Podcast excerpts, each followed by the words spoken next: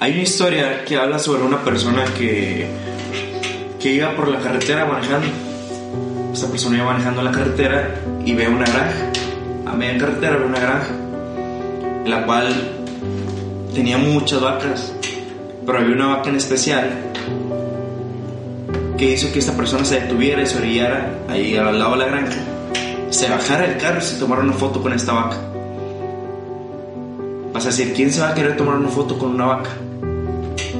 Lo especial de esta vaca es que era una vaca púrpura.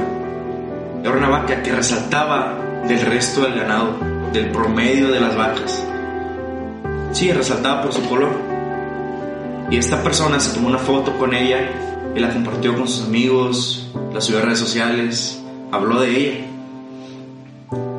Y en lo que quiero tocar el tema con, con esta historia es que hoy en día se abren muchos negocios, ya hay muchos negocios que arrancaron y qué chingón que quieran iniciar un negocio o que ya tienes tu negocio, qué chingón la neta. Pero el problema es que todos son promedios. Todos hacen lo mismo, ofrecen lo mismo, todos hacen las cosas igual. Y eso apesta, el promedio apesta. El marketing no puede hacer nada por tu negocio si eres un negocio que apesta. Si tu negocio vende sushi, es igual que todos los restaurantes de sushi, o tacos, o tu gimnasio, o lo que sea, ¿de qué manera te hace diferencial del resto? Es algo que debes de tomar, tener en cuenta muy claro antes de empezar. O si ya empezaste, está bien, y ya estás vendiendo, qué bueno, qué chingón que vendas. Pero para seguir avanzando, avanzando, para crecer, piensa en eso, ¿de qué manera te hace diferenciar? Porque teniendo tacos igual que el resto, que el promedio, si eres parte del promedio no vas a crecer. Para crecer y no fracasar, debes de ser extraordinario. Porque en esta vida no se trata nomás de tener un negocio, un puesto de tacos ahí, que a las 5 kilómetros a la redonda quieres ser el único que vende tacos. No, la ubicación es un factor muy importante, pero ese no, debe ser tu factor diferenciador. ¿Qué pasa si llega otro, otro taquero y se pone enfrente de ti y a lo mejor da los tacos dos pesos más barato? A lo mejor te quita los clientes, a lo mejor no. Pero no debes de basarte nomás en la ubicación para que sea un factor diferenciador.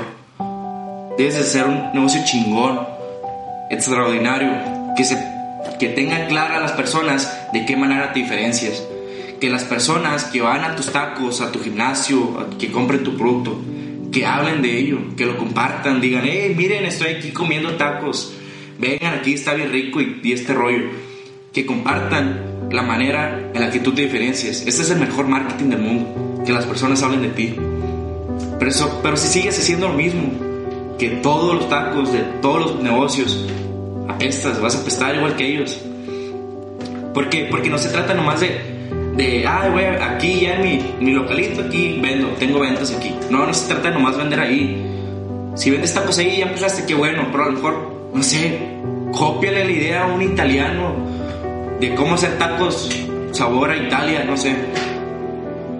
Para que crezcas, porque los negocios se trata de crecer, no nomás de vender ahí, de que crezcas, que seas el mejor taquero de, de tu ciudad, del estado, del país y que luego llegues al otro país y, y aún así te sepas diferenciar de la persona que le copiaste la idea de los tacos de italianos. De eso se trata, de crecer, de escalar, pero para esto tienes que saber de qué manera te diferenciar. Analiza tu negocio, qué es lo que haces, los procesos que realizas y trata de ser creativo en cada, en cada área. Y sí, a lo mejor son ideas muy locas, pero implementalas, trátalas, implementalas y experimenta. Y así vas a saber qué es lo, qué es lo que funciona y qué, es lo, qué, qué no funciona. Porque así vas a destacar y vas a crecer.